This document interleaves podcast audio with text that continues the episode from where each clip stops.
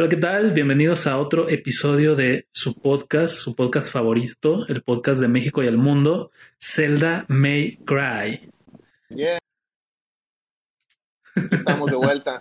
Yo sé que a lo mejor ustedes, porque para ustedes que no lo pidieron, para ustedes que no lo necesitaban, para ustedes que nunca se lo esperaban, aquí estamos de vuelta otra vez. Nosotros tampoco lo esperábamos, pero aquí estamos, echándole las ganas, como diríamos por ahí, echando patadas de ahogado, pero aquí Así seguimos. es. Intentando buscando temas y tratando de traerles lo mejor, bueno, no lo mejor, de tratarnos lo medianamente importante de la información con nuestras medianamente importantes opiniones. Entonces, Es correcto. pues aquí estamos con ustedes eh, tratando de ser constantes, ¿verdad? Así es, exactamente. Y el día de hoy tenemos varias noticias, varios temillas por ahí que queremos este, platicar. Pero antes que esto, de hecho, esto todavía no se lo he dicho a Dair, ahorita me acabo de acordar. Este, entonces, eh, tanto él como ustedes se van a enterar juntos.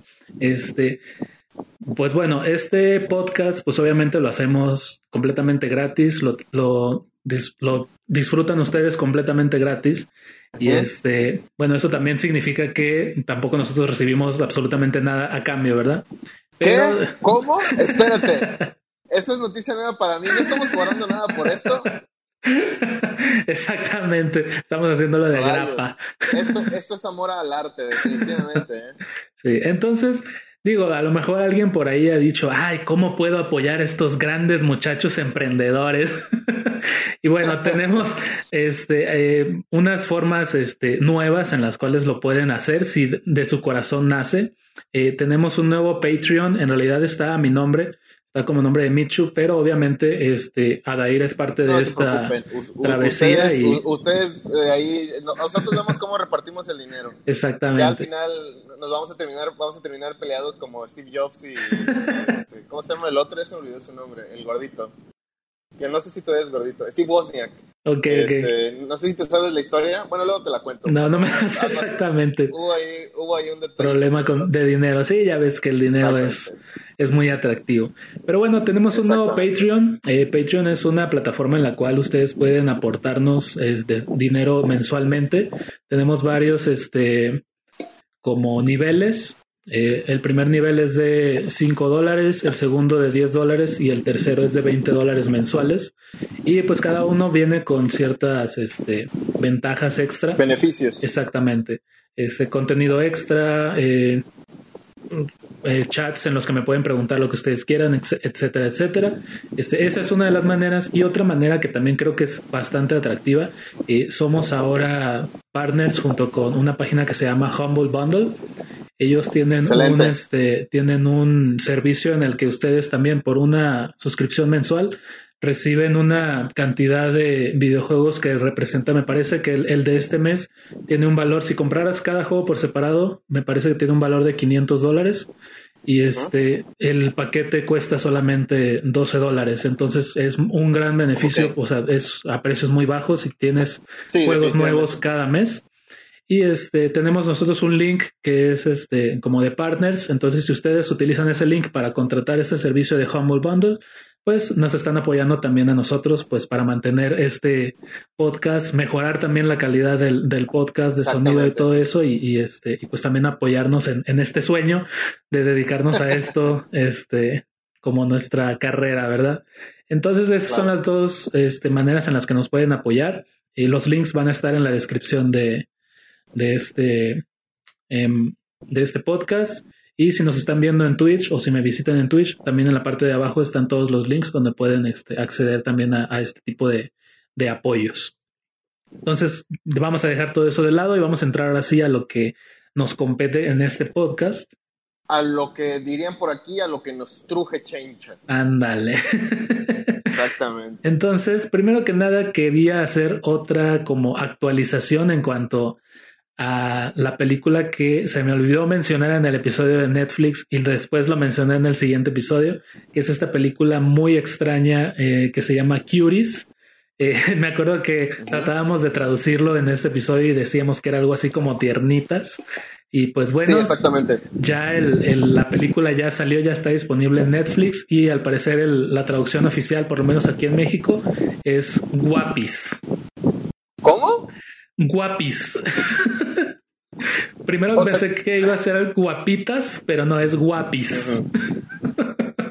Ok, o sea, entiendo el eh, entiendo el, slang, ¿no? O sea, sí, el querer hacer una traducción. Pero, o sea, suena como que, como que lo hizo un, maestro, o sea, como que de esos de universidad, así como que intentando mantener eh, todo el, la estructura lingüística, pasándolo en inglés al español. Sí. Y como que quiso verse muy chavo, así de que dijo, ¿cómo dicen los chavos ahora? Sí. Pues, ¿Cómo dice la chaviza? Sí, ¿cómo dice la chaviza? Pues a decir guapis, ¿no? Se ve guapis. ¿Estás de acuerdo que esas palabras las usan las abuelitas? Así de que, ay, mija, ¿cómo dices? Se ven guapis. ¿no? O sea, ¿estás de acuerdo que tiernitas era una muy buena opción? Sí, incluso lo, o sea, incluso lo pudieron haber dejado igual, lo pudieron haber dejado pues solo como cuties, ajá. Creo que todo el mundo que es cute, creo que es una de las palabras en inglés que se conocen en todo el mundo, todo el mundo sabe lo que significa. Este, y también pues ya están utilizando hasta kawaii, ¿no? sí, sí, sí, que ya está. mucho kawaii. Está entrando la onda japonesa con el kawaii.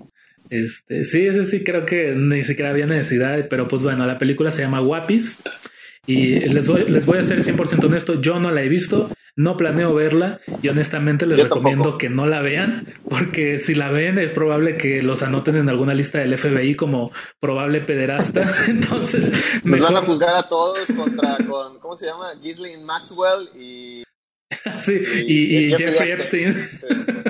Sí, sí, sí.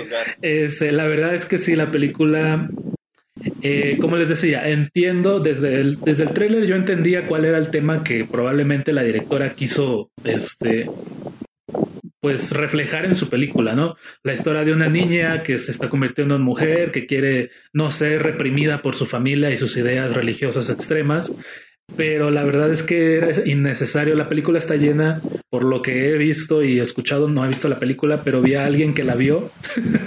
y entonces la película al parecer está llena de close-ups o, primer planos de traseros y entrepiernas de niñas de 11 años. Entonces, o sea, no, desde ahí súper incómodo. La persona que yo vi que la vio es una mujer y se grabó mientras veía la película y hay momentos en las que ni siquiera puede voltear a ver la, pantalla porque es muy incómodo ver a estas niñas tuerqueando, bailando y, enseñando prácticamente todo en la cámara. Y el simple hecho de pensar que detrás de esa cámara había un camarógrafo acercándose a los traseros de las niñas, o sea, no es demasiado incómodo. Eh, realmente despierta la pregunta de ¿Cómo es posible que a nadie se le haya ocurrido ir con la directora y decirle, oye, entiendo tu mensaje, entiendo lo que quieres decir, pero creo que no es necesario nada de esto? creo que podemos hacer la misma historia sin estos primeros planos. Este, muy incómodo, incluso este, tengo entendido de que hay una escena en la que una de las niñas menores de edad se levanta la blusa y enseña sus senos por completo. Este, o sea, si eso no es pornografía infantil, no sé qué sea. Eh, así que de verdad, yo de corazón les recomiendo no, no vean esa película, ni siquiera por, por curiosidad. Por curiosidad. Una película que yo vi por curiosidad porque sabía que era muy mala fue la de El último maestro aire, pero nada que ver con este tipo de películas, ni siquiera por, por curiosidad les recomiendo que vayan a verla. Este, Y pues de verdad, o sea, muy, muy mala película, muy arriesgada. Me sorprende que Netflix la haya lanzado, eh, pero no me sorprende que no la he visto. No me di cuenta cuando la lanzaron porque nunca la presentaron en la pantalla principal de, de Netflix como lo hacen normalmente con todas sus películas. Este, creo que la soltaron, pero fue así como que, ¡ay, que nadie se dé cuenta! Sí, pues el, el, famoso, bueno, no creo que lo hayan hecho, pero fue muy sordeado, ¿no? Tipo Shadow Banning, que lo buscas y ni siquiera lo encuentras. pero este, pero no, mira, realmente, pues, eh, pues al fin y al cabo, pues bien dicen que el cine es arte, ¿no? Entonces, cada quien tiene su manera de interpretar y de hacer las cosas. Yo, la verdad, tampoco la he visto y como dices tú, probablemente no la vea. Eh, lo más seguro es que no la vea. Y realmente, pues, siempre que la idea detrás de un director o, o, se, o se, debería hacer es siempre dar, tratar de dar un mensaje. Entonces, tengo entendido que el mensaje de esta película es dar a entender qué, qué, es lo que están viviendo hoy en día las niñas, que realmente es cierto, o sea, tanto niños como niñas están viviendo en un ambiente pues demasiado tóxico porque pues con la globalización y demás cosas, con la facilidad que tenemos la información, porque pues hasta eso realmente, yo no voy a decir que es culpa de los padres, eso ya lo hemos tocado, pero, eh, por ejemplo, en muchos lugares el límite para tener cuentas de Facebook y tener redes sociales es 13 años. Sí. Entonces, pero ya estás de acuerdo que hay muchos niños TikTokers, hay muchos niños eh, con diferentes cuentas en redes sociales cuando no deberían. No, es que son administradas por sus padres. Y que aún así 13 años pues sigue siendo menor de edad.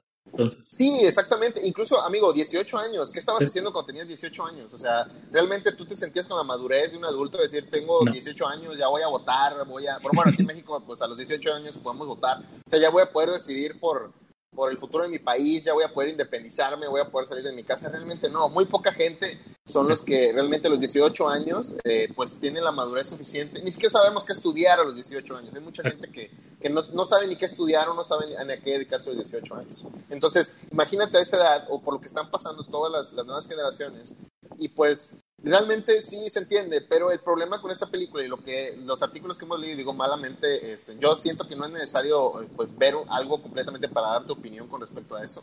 Pero por lo que se menciona, eh, pues dicen que hay pues cameos, no cameos, sino que hay tomas completamente necesarias, como dices tú, a ciertas partes del cuerpo, y realmente no creo que sea tan necesario eh, grabar algo así como para dar un mensaje. ¿no?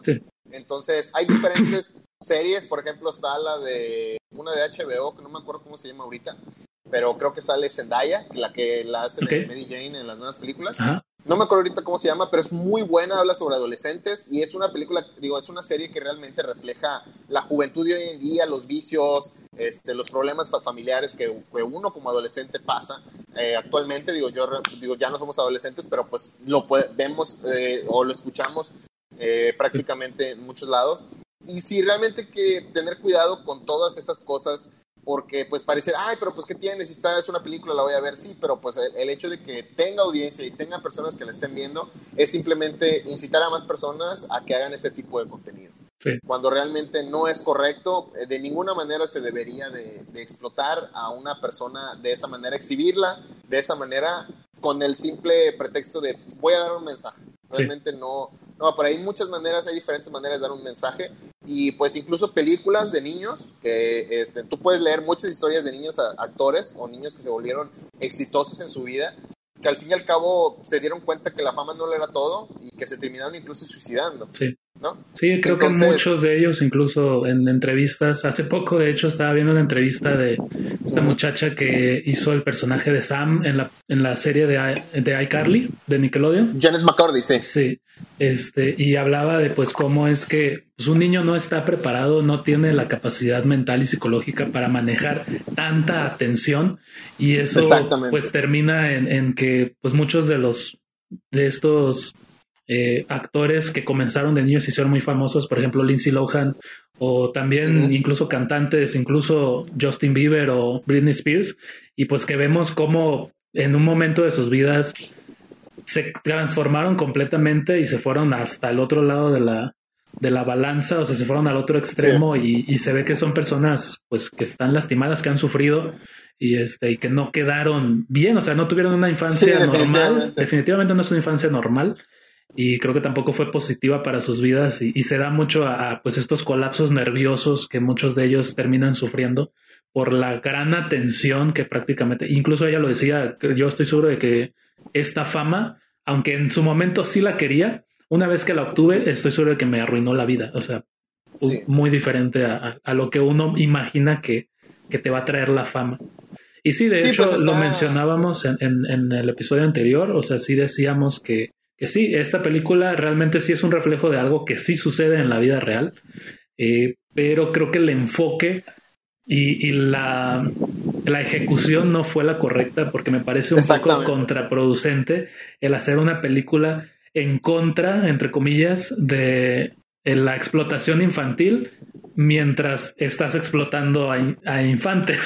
o sea, imagínate qué van a decir esas niñas en 10 años que vuelvan a ver esta película o sea, cómo se van a sentir de verse a ellas mismas haciendo lo que hicieron en esta película, yo creo que les va a afectar muchísimo. Y este, y creo que pues estás haciendo como que es como decir voy a matar a todos los que matan, o sea, creo que es contradictorio. Y, No, bueno, realmente yo opino, bueno, yo, eh, yo considero que a lo mejor no les va a afectar en el sentido de que, o a lo mejor no les afecta, ¿no? Sino que simplemente este, no es la manera de darse a conocer. O sea, simplemente no es, pon tú que digan, ah, pues sabes que pues lo hice bien, y a lo mejor es el trabajo, es que mira, realmente el trabajo como ellas como actrices, digo, no he visto la película, pero sí he visto, sí vi los trailers y demás, el trabajo como ella como actriz puede ser muy bueno. O sea, realmente el, lo que hacen y la manera profesional en la que hacen las cosas, porque pues uno, o sea, realmente tú ves niños actuando y tú sabes cuando un niño actúa muy bien y actúa muy mal. Entonces, a los 11 años, eh, el hecho de que tú tengas una disciplina para poder hacer una película realmente es de admirarse, ¿ok? Entonces, ¿cuál es el problema aquí? Realmente aquí el problema es cómo se está la idea del director, porque el director realmente es el que tiene la idea creativa, el director de fotografía se tuvo que poner de acuerdo porque tiene que pasar un filtro y decir, ¿sabes qué? Esta toma me gusta, esta toma no me gusta, esta toma esto, esta toma lo otro. Entonces, eh, realmente ellas no son completamente responsables. ¿Por qué? Porque también pues se les dice, tienes que hacer esto y pues yo soy el director y lo haces porque lo tienes que hacer. Entonces, ellas en su papel de profesionales, por así decirlo, pues lo hicieron muy bien, pero el detalle es cómo fue que las orientas, porque realmente pues los niños necesitan orientación.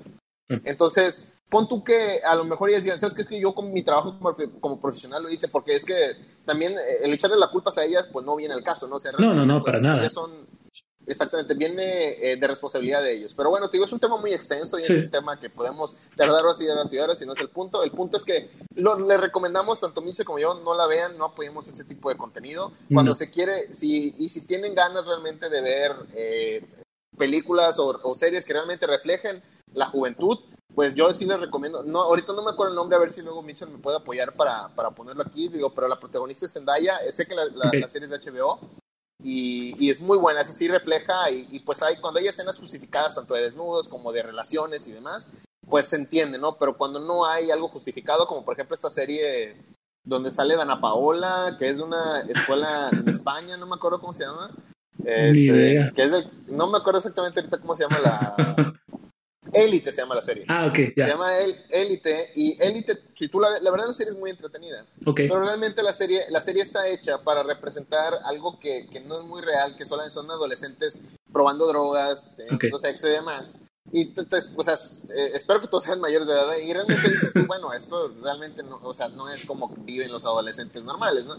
Pero te digo, hay series que realmente sí son, sí puedes dar un mensaje con, con respecto a eso, pues un poquito más responsable, ¿no? Pero bueno, no la vean, no se lo recomendamos, hay mucho más contenido que podemos ver y eso es lo que vamos a seguir ahorita. Entonces, no sé, amigos, si, si prefieres que, que quería hablar o quería comentar, o digo, si quieres que pasemos de nota o seguimos con esta. No, no, ya podemos continuar. Realmente este, no tenemos mucho que decir porque precisamente como les dije desde el principio, no la he visto y no planeo verla.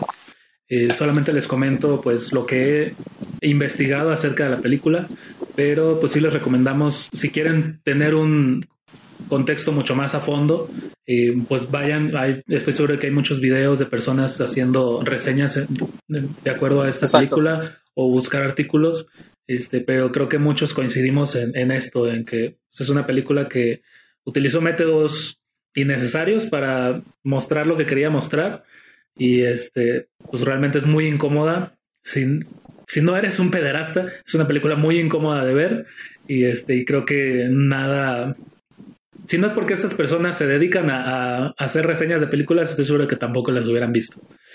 Eh, entonces, este, pues sí, podemos pasar a, lo que sigue, no, no vamos a indagar tanto en, en este asunto. Si quieren más cosas sobre temas de pederasta y ese tipo de cosas, váyanse al episodio número uno, ahí hablamos mucho sobre eso. Sí, pero no, hablamos que está mal, y no vayan a pensar que hablamos y nos divertimos con eso, o sea, decimos que está mal, obviamente, ¿no? Obviamente. Entonces, pero bueno. Eh, Siguiente nota. Amigo, yo te quería comentar, este, fíjate que la vez, hace, no me acuerdo si del, eh, del podcast antepasado o algo así, estábamos hablando sobre, eh, sobre Netflix y las series y demás, y estábamos hablando de los reboots, estaba, estaba hablando de, de, la serie de Karate Kid, no sé si te acuerdas. Sí, sí, sí. Bueno, eh, hay una serie que a mí me gusta mucho, que es la de, o bueno, hay una película, que son prácticamente películas de culto, para que pues, la idea de una película de culto es una película que fue muy, que hizo mucho boom en cierto nicho o en ciertas personas que les gustó mucho, ¿no? Y que, ay, es que es una película muy buena, a lo mejor no es del, gusto popular de la gente, pero sí le gusta mucho a un este, eh, cierto tipo de personas o un cierto grupo y la verdad, para mí, la película de Evil Dead, eh, creo que aquí en, México se llamó El despertar de los muertos, si mal no recuerdo. Es una película que a mí me encanta mucho porque tiene un humor muy negro. Realmente la primera película sí como que intentaron ser de terror, sí como que intentaron meterle ahí, eh, pues incluso la historia de la película de la grabación es muy interesante. Pero pues prácticamente le intentaron meter mucha producción. Eh, luego, en el, en, ya en la segunda película, ya todo se fue a lo que conocemos hoy en día, que es una película pues muy de humor negro. O como más relajada, no se tomaba tan en serio. Exactamente, Entonces, prácticamente está Evil Dead 2, luego Evil Dead 3, sale el, el remake de, de, Evil Dead, que es prácticamente le quitaron toda, todo lo que es eh, comedia, le, la dejaron puro horror este, puro y duro. Y ah, ya después sale la serie, que es la serie de Evil Dead. Eh, la serie se llama Ash vs. Evil Dead, ¿no? Sí. Entonces, sí, sabes que sí me acuerdo de, de, del reboot y me acuerdo porque se mencionó en un momento en el que, bueno, en Estados Unidos hay tiroteos a cada rato y cada vez que hay tiroteos le echan la culpa a los videojuegos. Y recuerdo mucho que la, pues bueno, siempre, de hecho ya la mencionamos en otro episodio, siempre culpan a los videojuegos y los videojuegos están clasificados para que un menor de edad no pueda comprar juegos este, violentos. Y entonces recuerdo que mencionaban, los videojuegos sí están regulados, un menor no puede acceder a, a contenido, este, o sea, no puede comprar un juego violento, pero en YouTube puede ver cualquier video de, por ejemplo, de Evil Dead, que recuerdo que el trailer era bastante violento, bastante sangriento. Y sí, cierto, ya me acordé de, de, ese reboot que mencionas y sí era, pues sí, era una película de terror. Creo que sí se, se alejaron muchísimo de lo que era los Evil Deads anteriores, sí ya me acordé de eso. Exactamente, sí. Y luego ya sale la serie de, Ash vs. Sí, porque la serie, digo, la película, el reboot no tuvo mucho éxito, ¿verdad? Como que a los fans no les gustó mucho. No, lo que pasa es que le quitaron, es que de por sí la película no, o sea, no es del agrado de mucha gente. Es muy sangrienta, o sea, tiene mucho gore, pero, o sea, tiene efectos muy, muy ridículos. O sea, te, das cuenta así de que, no, o sea, se ve. Bueno, la 3, que es, para mí es, es como que le metieron más producción, realmente ahí sí se la rifaron, o se echaron la casa por la ventana este, con, con respecto a, efectos, sí, sí lo hicieron muy bien. Pero pues realmente no ha sido una película como que tú te fijes, este, pues que vayas por el contenido, ¿no? O sea, realmente es una película de, de, que mezcla terror y humor, que a mí en lo personal me gusta mucho ese, ese, tipo de, de, mezcla. Entonces sale, la, sale el reboot, honestamente no lo he visto y no pienso verlo. Luego ah, como que le quitaron el, el carisma, ¿no? Exactamente, sí, no, y aparte pues Ash, Ash, Ash Williams es Ash Williams, o sea, realmente él tiene ese carisma que le da a la serie el, su personalidad y demás, ¿no? Entonces, eh, y a las películas, ¿no? Entonces, este, resulta que hace poco, este, bueno, fue este año, pero prácticamente eh, Bruce Campbell ya, ya, dijo que es, ya dijo que van a sacar una película eh, que va a ser la cuarta película, la cuarta entrega. Bruce Campbell es el actor que el actor que hace de Ash Williams. Si no saben quién es Ash Williams, si alguna vez han visto o si lo buscan, van a encontrar una persona que en lugar de una mano tiene una sierra este, eléctrica y siempre carga una escopeta en otra mano, ¿no? Entonces, él es prácticamente, él es Ash Williams. Entonces, que el, el, actor que lo hace es, Bruce Campbell y la persona que dirige o ha dirigido todas las películas de Evil Dead, es a excepción del reboot, es Sam Raimi. Es el, es el, él, es el director que ha dirigido todas esas. Entonces, van a, van a sacar la cuarta película de Evil Dead, creo que se llama Evil Dead Rise. Ok. Eh, pero aquí hay una, hay una, gran diferencia. Creo que sí va a ser una continuación. Pero el detalle es que ya no va a salir eh, Bruce Campbell en la, oh, película. Ya no va a salir Ash Williams. Va a salir una mujer. Que está bien, o sea, realmente, de hecho, en la película anterior, en el reboot, fue una mujer la protagonista, tengo entendido. Y, pero eh, con otro nombre. la verdad no recuerdo cuál es su nombre, pero, pero no este de creo que va a ser otra, o sea, va, a ser una mujer ahorita, o sea, prácticamente va a ser un complemento, ¿no? No, no va a ser este, una, este, como que para quitarlo todo. No sé si es un reboot realmente o es una continuación, prácticamente ahorita una mujer va a ser la, la protagonista y no sé si recuerdas, pero en esa película todo sucedía en una cabaña. Sí. Sucedía en una cabaña en el bosque y de hecho hay, una, hay unas tomas donde siempre como que hay una cámara que va así a través del bosque y demás, ah, que se escucha ruido. y siempre llega a una casa, ya no va a ser en esa cabaña, prácticamente la cabaña es como que eh, lo principal o el, escenario principal de Evil Dead, prácticamente porque en las películas de los 80s o los más o menos 90s eh, se cuidaba mucho el presupuesto y para no gastar mucho entonces en una locación. Solamente un lugar, sí. exactamente, por eso es que siempre se hacía en esa cabaña, ¿no? No porque realmente la cabaña estuviera maldita, sino porque no tenían otro lugar donde ser. Entonces, eh, la serie está muy bien producida, yo sí se la recomiendo y estoy muy emocionado porque va a salir la, la, película. Otra película. Evil Dead Rise. Muy bien. Este, realmente no es Evil Dead Arroz, creo que así se va a llamar. sí, sí, sí. Entonces, a lo mejor, a lo mejor la mujer va a ser china. Sí, yo creo que sí. Fíjate que, que de hecho eh, Lucy Lawless, que es, que es la actriz que hace de China, sale en la serie de... Eh, eh, Ash vs. Evil Dead. Ah, ok. Así personaje. nice. de hecho, en el cómic, en el, porque hay un cómic de Evil Dead, sale, sale Sheena con Ash Williams. Hicieron un crossover. Hicieron sí, un crossover, exactamente. y en la, en la serie de Ash vs. Evil Dead, Lucy Lawless, que es la actriz que, que hizo Sheena, sale ella como un personaje principal prácticamente en la serie. Entonces, igual eso, ah, digo, yo les recomiendo mucho la serie. La serie realmente no tuvo el éxito que se esperaba. Se canceló en la tercera temporada, las tres temporadas están en Netflix. Pero yo, la verdad, digo, está muy gore. Eh, honestamente, sí, o sea, vas a ver mucha sangre. Vas a, de hecho, pues cuando se hizo la serie, el único canal que aceptó las condiciones, dije, porque prácticamente dijeron, queremos que esta serie sea para mayores de 18 años y queremos meterle todos los chistes y queremos meterle todo, todo, todo y gore y lo que sea. Entonces, este, esa es la condición. Entonces, con esa condición hicieron la serie y por lo mismo mucha gente no le gusta porque realmente mucha sangre, vísceras y demás. Entonces, digo, a mí me da mucha risa, no lo veo tanto por el gol, sino porque realmente es muy ridícula, es muy entretenida.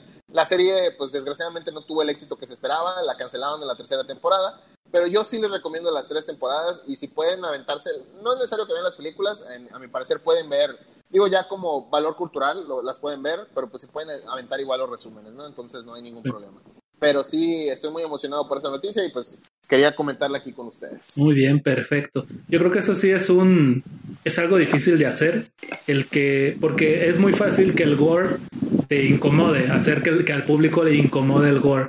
Este, creo que es más difícil hacer que el gore sea gracioso o que dé risa. Creo que por ejemplo películas como Zombieland logran ese ese objetivo y pues por lo que me platicas parece ser que Evil Dead también logra ese fino balance para darle este comedia al gore. Para quien no conoce gore es esta pues clasificación de películas en las que hay mucha sangre y como dices vísceras, y, cerebros y, y, ese tipo de cosas. Pues muy bien. Este, otra cosa que me estoy acordando ahorita es que salió la película de Mulan. Eh, no, ah, sí. Todavía no sale oficialmente en México, pero sí, ya salió. Eh, ni siquiera quiero hablar de ella porque tampoco la he visto, pero al parecer es una completa decepción. Eh, me entristece mucho porque creo que es de mis princesas, entre comillas, de Disney favoritas. Eh, una historia de superación personal, de aunque tienes todo en contra, pues con entrenamiento y esfuerzo, pues logras superar todas tus limitaciones. Y en esta película es prácticamente Mulan es mágica, tiene todos tiene el ki más fuerte del mundo, más fuerte que Goku, y este, y puede hacer todo pues simplemente porque nació siendo especial.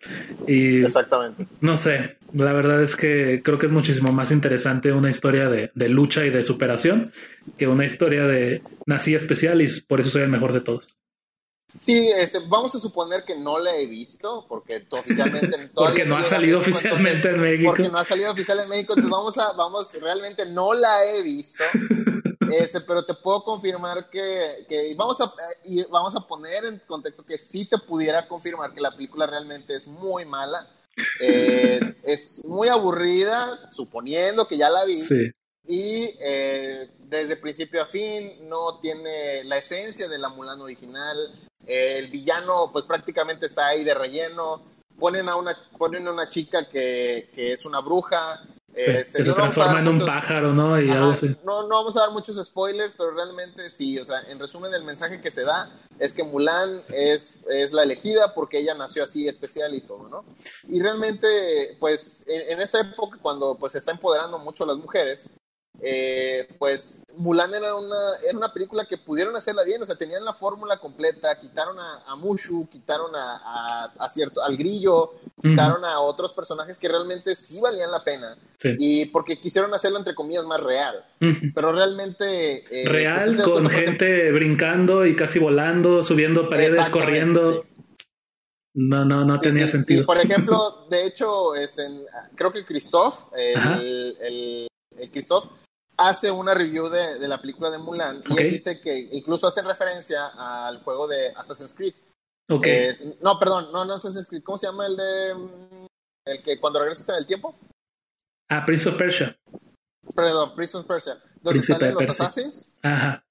Sí. Bueno, pues haz de cuenta que también salen como, como assassins, En, la, en, la, película de Mulan, sí. prácticamente son unos caballeros que andan así de color negro y todo y tienen poderes y demás. Entonces realmente yo en lo personal no se los recomiendo nada. Hay muchas escenas que no vienen al caso. este, entonces, si, si nunca han visto Mulan, no les recomiendo que vean para nada la película eh, que, sacó Disney, el, el, remake. No la vean, vean cómo se llama, bueno, el live action, vean la original. Esa es mucho, es mucho mejor, pero en serio, o sea, si, la, si la, la, de Mulan, vamos a poner que es, que es un 1, la, la Mulan de animada es un 10, así cañón. O sea, es una muy buena película, te hace reír, te da un buen mensaje, corta y al punto. Realmente es muy bueno. Entonces. Sí, te digo, la verdad es una gran decepción porque si no hubiera sido por el por la pandemia y todo esto, yo sí hubiera ido a verla al cine, la verdad, porque te digo, es una de mis princesas, entre comillas, princesas este, de Disney favoritas.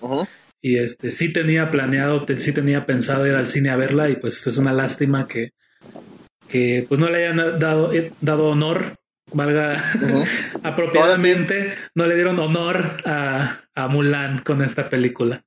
Y costó 200 millones de dólares, amigo. Yo vi la película y dije, e, esto no vale dos, o sea, 200 millones de dólares, no vale eso. O sea, te apuesto que tú y yo hubiéramos hecho una, una mucho mejor película con 8 mil pesos y un celular de esos de, de Londres. O sea, ya sé. De verdad, en serio. Cada vez que veo así no sé, actorcitos que, que salen y que dicen una línea nada más o algo así, ¿no? Pero la dicen súper mal, digo, ay, no manches, me hubieran contratado a mí, les algo más barato. Exactamente, no, o sea, de plano, o sea, la verdad es que, o sea, dicen que se gastaron 200 millones de dólares y tú ves las locaciones, ves los efectos, ves todo y dices, no puede ser posible, o sea, yo pensaría que la película animada sí costaría 200 millones, pero esa definitivamente no. Entonces, no vayan a verla, no, no, no, bueno, no, no la vean, realmente no. tal vez aquí en México sí salgan el cine después, ya los están abriendo, quién sabe. Porque pues la película se pues, lanzó en, Disney Plus, que es un servicio que todavía no llega a México. Me parece que sí va a llegar en diciembre. Sí, en este, noviembre, según. En noviembre, ok. Sí. Y este, a lo mejor entonces nos, nos, llegue por ahí. En Estados Unidos costaba 30 dólares la película, aparte de la suscripción que ya estabas pagando. Fue otro motivo por el que la gente tampoco quiso verla por la parte oficial. Eh, de hecho, recuerdo el día que salió, eh, estaba buscando en, en, Twitter y pues me llegaron algunas este, notificaciones de personas haciendo reseñas mientras la iban viendo. Y entonces busqué en Twitter Mulan y al momento de buscar Mulan me di cuenta de que estaba siendo tendencia Mulan Cuevana. Porque todo el mundo estaba esperando a que salieran en esa página en la cual podían descargarla y verla eh, digamos, no oficialmente. Así que pues lástima. Y también lo más triste es que pues se supone que la hicieron así para apelar al mercado chino y en China tampoco les gustó para nada, así que ni siquiera por ese lado les fue bien. no, bueno, de acuerdo que sea, o sea, realmente digo, perdón por interrumpir, no, no, no, o sea, este, o sea eh, miren, yo mejor me ahorro esos 30 dólares y después, o sea, con ese dinero me voy a Cinemex que te renta una sala de cine por 700 pesos. O sea, 700 pesos, 10 amigos te renta la sala de cine para ti solo. Entonces, ahí nomás como tip, por si se les... Sale más barato, 30 dólares son qué? Y como 700 pesos, ¿no? Sí, mejor voy a ver Tenet, amigo. Así es. Y pues bueno, entonces vamos a pasar a las siguientes noticias. Este, ya nos pasamos de lo que es un poquito más como que de entretenimiento y vamos a entrarle de fondo a lo que ya es el mercado gaming. El día de ayer, y con ayer me refiero al 16 de septiembre, este, Viva México. Viva eh, México. este, fue la presentación de eh, el PlayStation 5. Eh, obviamente con mucha expectativa porque pues como mencionábamos en el episodio anterior, Xbox pues ni modo tuvo que soltar sus precios. Entonces, este, la expectativa para este evento era que pues ya por fin Sony soltar a sus precios también. Entonces, no os voy a hacer esperar como Sony nos hizo esperar y les voy a dar los precios desde el principio. este, Sony anuncia que la consola PlayStation 5 y en sus dos versiones eh, va a estar a la venta, o más bien eh, su lanzamiento es el 12 de noviembre en Estados Unidos, México, Japón, Canadá, Australia, Nueva Zelanda y Corea del Sur. Y una semana después, el 19 de noviembre, va a salir a la venta, o más bien se va a lanzar en el resto del mundo. Este, y como nota eh, extra, el Xbox sale el 10 de noviembre, así que Xbox va a tener dos días por ahí de ventaja para, sus ventas, ¿no? De sus ventas en físico, porque Ahorita vamos a lo, a lo siguiente. Eh, PlayStation 5, la versión estándar que viene con su este, lector de CD y todo, va, va, a salir en un precio de 500 dólares en Estados Unidos. Y el PlayStation 5 digital, que la única diferencia, que yo creo que es importante mencionarlo, la única diferencia entre las dos versiones de PlayStation es que uno viene con CD, o más bien DVD, y el otro no trae lector de DVD. Y la versión digital que no trae lector va a costar 400 dólares. Eh, hubo un problema ahí, al parecer estaba planeado que la preventa iniciara este viernes, el 18 de, de septiembre, este, pero Walmart filtró la preventa eh, en unos minutos se les acabó y pues las otras las otras tiendas vieron que Walmart lo estaba vendiendo y dijeron pues nosotros también lo vamos a vender no nos vamos a esperar ya de una vez entonces se filtró como quien dice la preventa el día de ayer el 16 por la tarde. Este Walmart pues lo soltó y de ahí todo el mundo empezó a venderla y prácticamente está ya agotado en, en, todo Estados Unidos por lo que he escuchado ya la gente no puede comprarlo. En Best Buy algunos mencionaban que lo tenían en el carrito y era como que lo quiero pagar, no se paga, lo quiero pagar, no se pudo, lo quiero pagar. Ya no, ya, no, procede, ¿no? No se pudo, lo quiero pagar, se acabaron. Y entonces, pues la gente se quedaba así como que, pues ya valió, ¿no? Pero este, hoy en la mañana me conecté y este, empecé a buscar este asunto del PlayStation. Y en México también se lanzó la preventa. Me parece que la preventa se lanzó el día de hoy sí, creo que en Amazon, ¿no? Algo así lo vi. Sí, vi en Amazon. En Amazon solamente encuentras la versión estándar que viene con el lector de, DVD, digo de Blu-ray. Y ya tenemos precios en México también. Aquí en México va a, va a costar 14 mil pesos la versión estándar. Y en Best Buy sí encuentras las dos versiones, la estándar y la digital. Y en Best Buy están al mismo precio, 14 mil la estándar y 11 mil 500 la versión digital. Sí, de hecho también en Walmart en línea lo estaban dando, ¿eh? Ahorita estoy revisando y sí, estaba disponible, sí. Sí, hace rato también me llegó un correo de Walmart en el que ya estaba también la preventa de, de PlayStation 5. Así que por ese lado, PlayStation le lleva ventaja porque la preventa de Xbox está programada para el 23, 22 o 23 de septiembre, no recuerdo. Este, entonces, pues prácticamente PlayStation, por lo menos en Estados Unidos, ya se agotó y pues Xbox apenas va a lanzarse, vamos a ver cómo les va también a ellos. Eh, y algo que sí quiero notar y, dejar muy claro es que las dos versiones de PlayStation 5, la única diferencia es que no tienen el, Blu-ray, pero en cuanto a hardware y potencia son exactamente iguales, lo que es muy diferente a las dos versiones de Xbox en la que el Xbox Serie X es más poderosa que la versión S este, Entonces, en Xbox las dos versiones cuestan 500 y 300 dólares y PlayStation son 500 y 400, que la verdad me sorprende que simplemente por el Blu-ray te estén descontando 100 dólares. Eh, me parece una este, apuesta bastante, eh, ¿cómo se dice? Agresiva, porque creo que ningún lector de Blu-ray cuesta 100 dólares. Pero pues eso es, eso, eso es para mantenerse competitivos contra pues la versión de 300 dólares de, de Xbox. Que igual no trae lector de Blu-ray, pero es, creo que es este, seguro asumir que la versión de 300 dólares de Xbox es menos poderosa que el PlayStation 5 digital. Entonces, este, la verdad es que sí ponen una posición bastante complicada a Xbox que en su momento sí dijimos, pues son precios muy competitivos, pero si ahora ves de 300 a 400 dólares una versión mucho más poderosa, pues creo que se te puede hacer un poco más atractiva la versión de, de PlayStation. Y no solo por eso, sino porque después de esto anunciaron varios juegos y la verdad es que por el lado de los videojuegos y de exclusivas, Sony se lleva por mucho a, a Xbox. Entonces, primero que nada, algo muy interesante, o por lo menos se me hizo muy interesante, algo que yo nunca había visto en una presentación de ni de Sony, ni de, Xbox, ni de Nintendo, mucho menos, es que comenzaron, lo primero que presentaron era un texto que decía, el siguiente juego se está corriendo en una PC emulando la experiencia en un PlayStation 5. Ok. Es algo muy raro que haga una empresa. Eh, normalmente quieren, siempre quieren dar la, la, idea de que el juego se está corriendo en su consola. Es la primera vez que yo veo que hacen esta aclaración. Y este, la verdad, pues mis respetos para Sony porque es algo que ha sucedido muchísimas veces. la mayoría de los juegos que nosotros vemos o los trailers este, están corriendo en, una PC y ya después los pasan. No te lo dicen. Sí, no te lo dicen.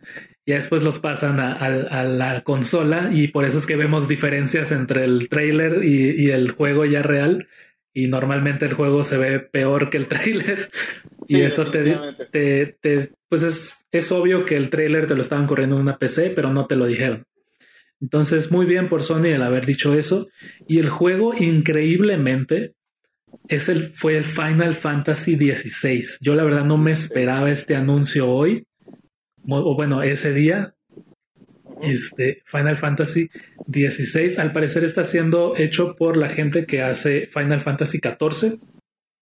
Final Fantasy XIV es un juego en línea, es un MMORPG, que son esos juegos donde hay un montón de gente conectada. Sí, sí, este, que para que, que no sepa es Massive Multiplayer Online, eso es MMO. Role, Y RPG es Role Playing Game o juego de rol. O sea, sé que es un multijugador masivo, o sea, muchísima gente. Exactamente. Es un, juego, este es, un, es un juego de rol masivo online. Eh, no conozco así muy a detalle la historia de Final Fantasy XIV eh, y en historia me refiero a, a, su desarrollo, pero tengo entendido de que comenzó no muy bien al parecer este, no fue muy bien recibido en un, en un inicio, pero después hicieron como un relanzamiento y fue que le llamaron Final Fantasy XIV Realm Reborn, es como la, el reino renacido, algo así. Este, y ahí fue cuando ya empezaron, empezó a hacerse bastante famoso, mejoró muchísimo el juego y hasta el día de hoy le siguen dando este, actualizaciones y, ha sido muy bien recibido. Tengo entendido que la comunidad de Final Fantasy XIV está muy feliz con el juego. Entonces ahora vemos a ese mismo equipo haciendo un, juego, el juego, este juego de Final Fantasy XVI. Este, interesante que el juego parece ser un juego de acción RPG. Este, muy parecido a algo como, incluso lo, me atrevería a, compararlo con un Devil May Cry. Imagínense un Devil May Cry, pero con personajes de Final Fantasy. y prácticamente eso es lo que, lo que al parecer es, es este juego. Es como que el siguiente paso después de Final Fantasy XV, que también se inclinó un poco más hacia, hacia un juego más de acción, no tanto un RPG de, de turnos como lo fueron la mayoría de los Final Fantasy anteriores. Y me pareció muy interesante que en el trailer mencionan una frase que por aquí la anoté, eh, que dice, el legado de los cristales ha forjado nuestra historia por el tiempo suficiente. Y eso yo lo interpreté porque el legado de los cristales habla de que los primeros Final Fantasy siempre hablaban de los cristales. me parece que eran cuatro cristales que eran los que protegían el reino, el mundo, bla, bla, bla. Entonces, o sea, son drogadictos los de Final Fantasy. sí, entonces se los pedían a Heisenberg para que les fabricara sus cristales azules. y este. Y, algo ah. así, creo que, creo que eso trataban los primeros 10 Final Fantasy, no estoy seguro. entonces, este, es como que el legado de los cristales, entonces estás hablando como que de lo que fueron las bases de Final Fantasy. Y creo que esta frase es como decir, creo que ya hicimos suficientes juegos al estilo de Final Fantasy 1. Es hora de pasar a un nuevo estilo de Final Fantasy. Creo que eso es más o menos lo que quisieron decir con esta frase. O sea, estamos en el mundo otra vez de los cristales. Creo que también es relevante con la historia, porque al parecer sí, estás en el mundo en el que hay que este, existen los cristales. Es más de fantasía, no como un Final Fantasy VII que había más tecnología y ese tipo de cosas. Este juego como que es muy de fantasía, al parecer existen los cristales en este, en este juego.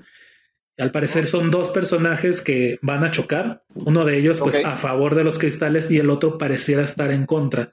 Entonces yo creo que también es relevante con la historia que hay un personaje que quiere eliminar ya los cristales de, del mundo, ¿no? Porque pues, ya los rigieron por demasiado tiempo.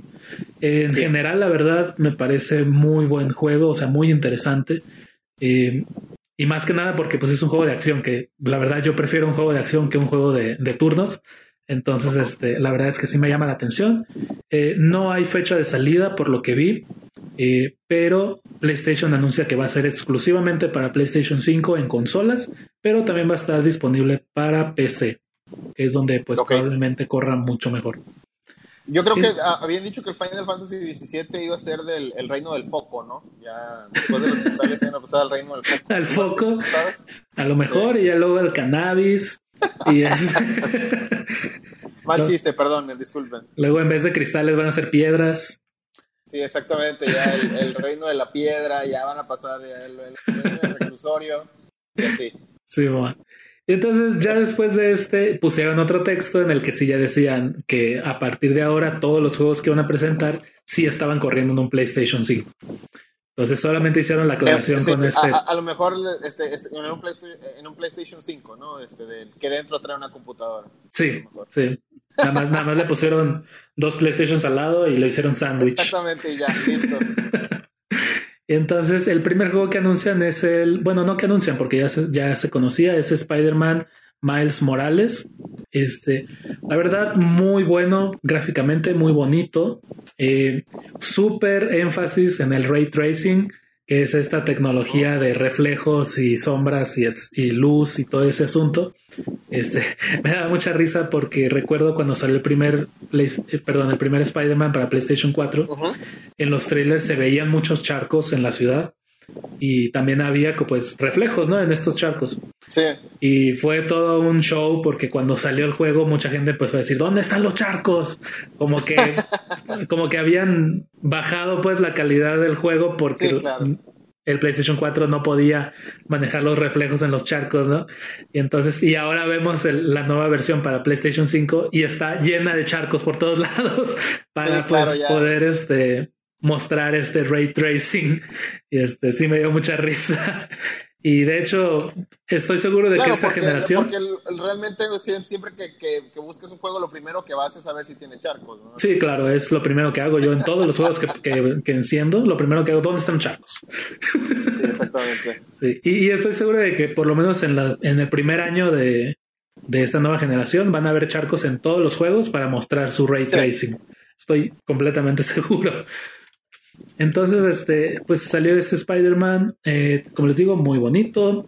Eh, este, Miles Morales, que pues es ya no Peter Parker, que es el Spider-Man original. Miles Morales es un personaje que surgió en los cómics no hace mucho tiempo. Eh, me parece que, pues bueno, por el apellido Morales, él es, es afroamericano, pero tiene ascendencia latina. Eh, recuerdo que en su momento pues fue así como que, eh, orgullo latino. Este, tenemos un Spider-Man latino ya. Eh, entonces, ¿Y estás de acuerdo que igual sigue la, misma, eh, prácticamente la misma estructura de nombres que tienen muchos superhéroes, ¿no? Peter Parker, este, James Jason, ya ves que todos así tienen todavía. Sí, este, dicen que a, que a este señor, ¿cómo se llama el, el creador de Spider-Man?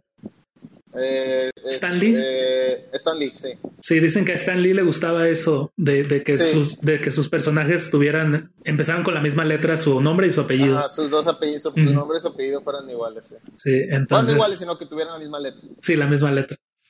Entonces, este, Miles Morales, si alguien no conoce a Miles Morales, vaya a ver la película de Spider-Man Into the Spider-Verse.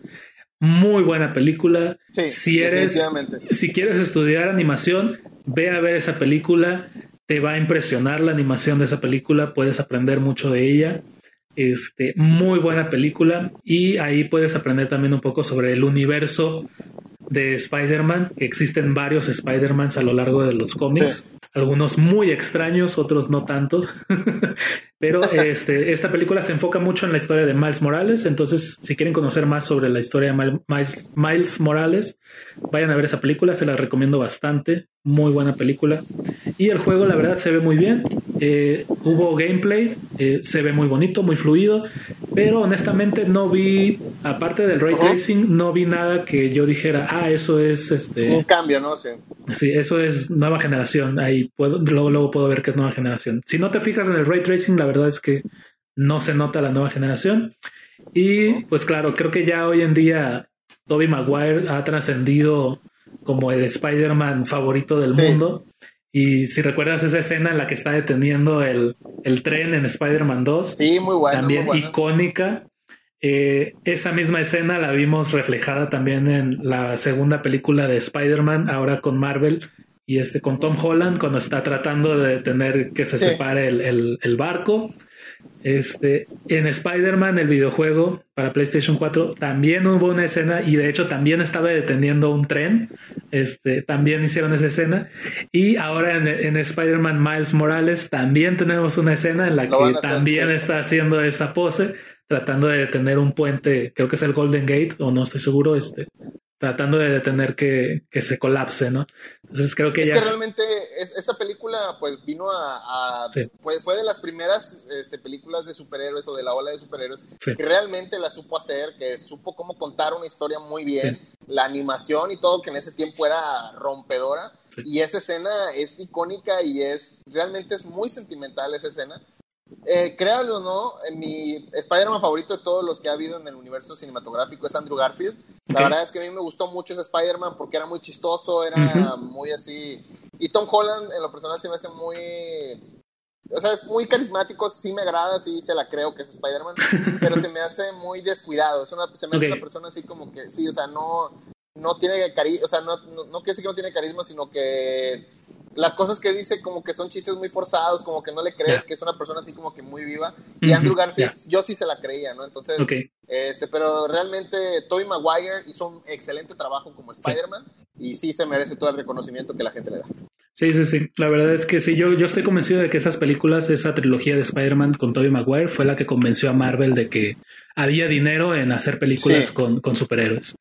Y, y, este, y pues de ahí pues empezaron los planes para, todo lo que viene. Son suposiciones mías, ¿verdad? Pero este, creo que sí fue de las trilogías esa y Batman. O sea, Spider-Man y Batman creo que fueron los dos personajes que probaron que una película de superhéroes deja mucho dinero.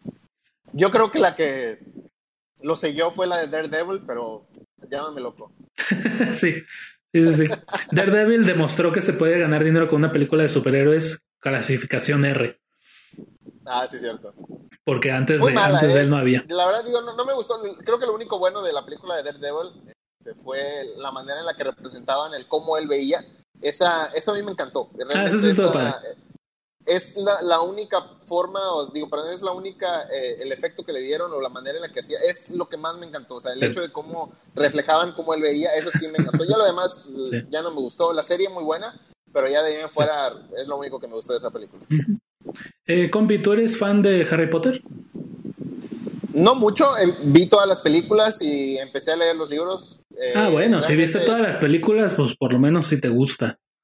Ah, claro, sí, sí, sí. Pues es guapo el muchacho. No, este, no, sí, sí me, sí me, la verdad, el universo de Harry Potter sí me gusta. Soy más fan de Harry Potter que del Señor de los Anillos. Eso sí. Ok. Entonces este juego a lo mejor pudiera interesarte. Eh, es un juego que se llama Hogwarts, o más bien Hogwarts, perdón. Yo sí no soy muy fan de, Harry Potter, discúlpame. Hogwarts iba a decir, Legacy. iba a decir cómo se llama Howard. Ah, el que sale en, Big Bang Theory. Okay. Perdón. Hogwarts, Legacy. Hogwarts, pues yo no he visto todas las películas, pero vi las primeras. Este, Hogwarts es la escuela, ¿no? De, de a la que va Harry Potter.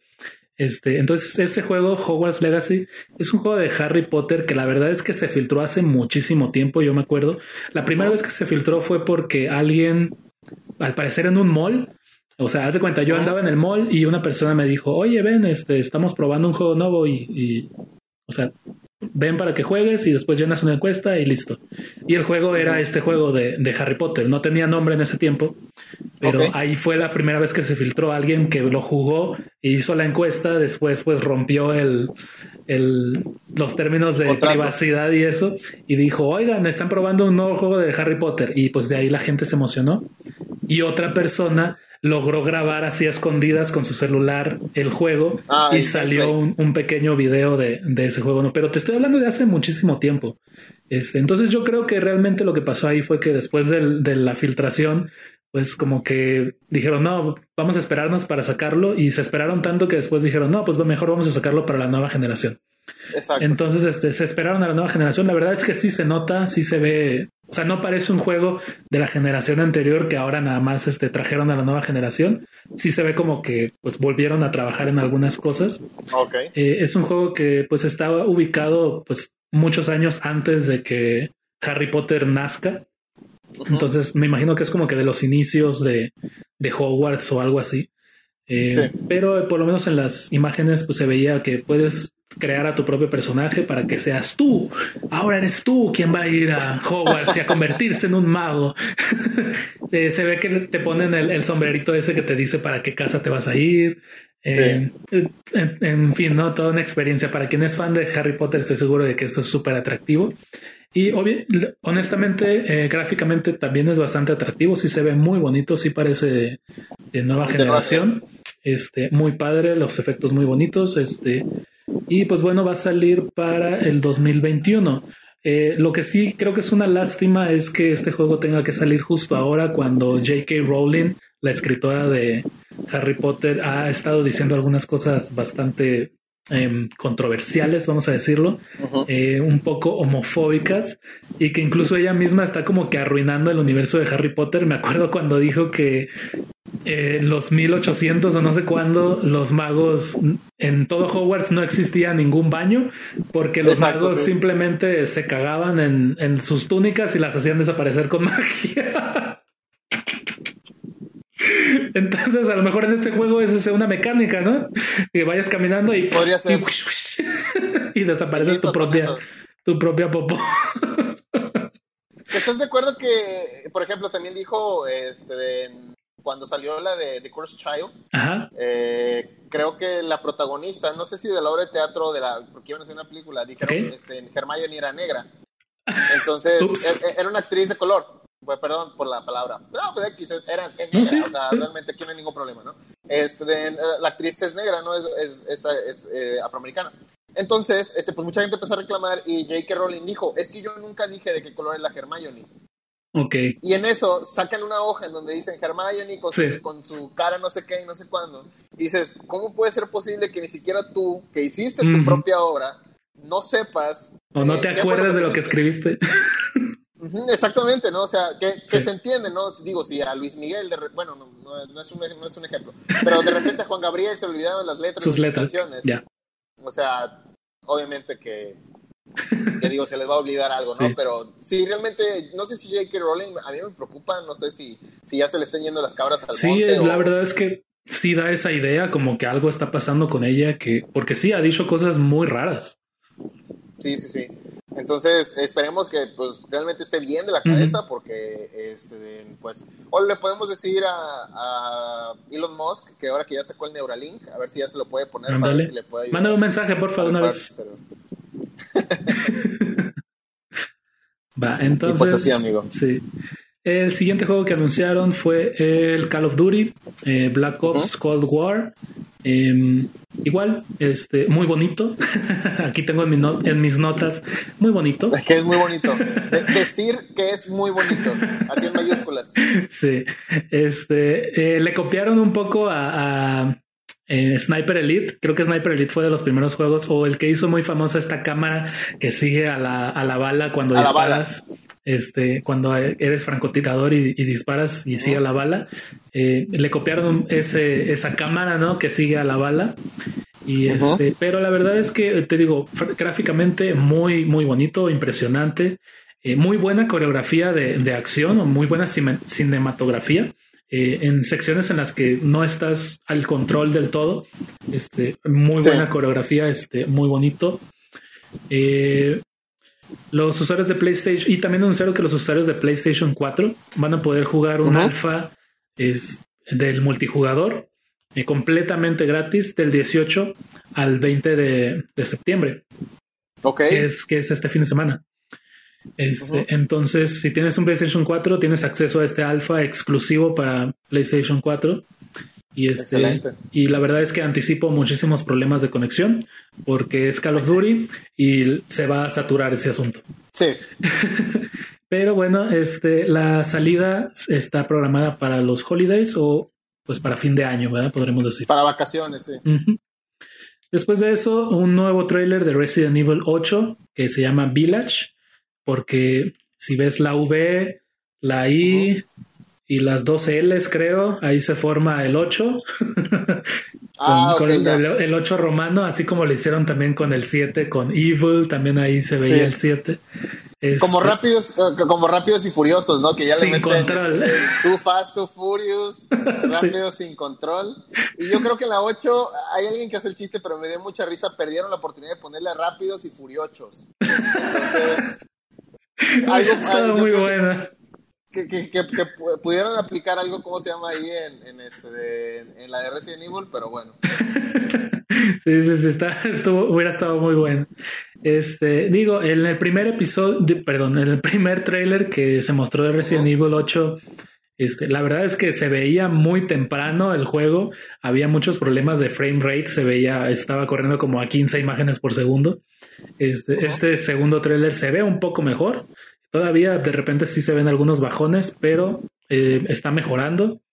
Eh, es muy parecido o tal vez sea inspirado en Resident Evil 4 eh, me parece que va a seguir como que la secuencia muy, muy parecida de este, aldea. Obviamente se, llama Village, entonces va a haber una aldea. Eh, también hay un castillo y probablemente más adelante haya algún laboratorio o algo por el estilo. Este, no sé si sea precuela de Resident Evil 4 o, algo por el estilo, no, creo que eso no está confirmado, pudiera ser. Y al final, la verdad, yo estaba, estaba viendo el thriller y estaba pensando, ah, imagínate que al final con la pantalla ya negra escucharas Hello Stranger. o sea, me, había volado la cabeza. Este, para quien no ha jugado el Resident Evil 4, eso era lo que te decía el, vendedor. Siempre era Hello Stranger. Ah, I'll buy it at a high price. Thank you. Y se hizo muy famoso todas sus frases. de, la verdad es que muy carismático. No sé, por alguna razón se volvió muy famoso el, vendedor de Resident Evil 4. Hubiera sido excelente y hubiera sido una buena conexión para, para decir si es el mismo universo del Resident Evil 4. Este, pero pues no, no, no, no me deleitaron con ese, pequeño capricho y de hecho yo digo que no se les yo digo que no se les ocurrió deberían de contratarnos como, como creativos o algo. Sí, realmente tenemos muy buenas ideas desde los nombres hasta hasta los, los Easter eggs pero bueno no se están perdiendo de nosotros.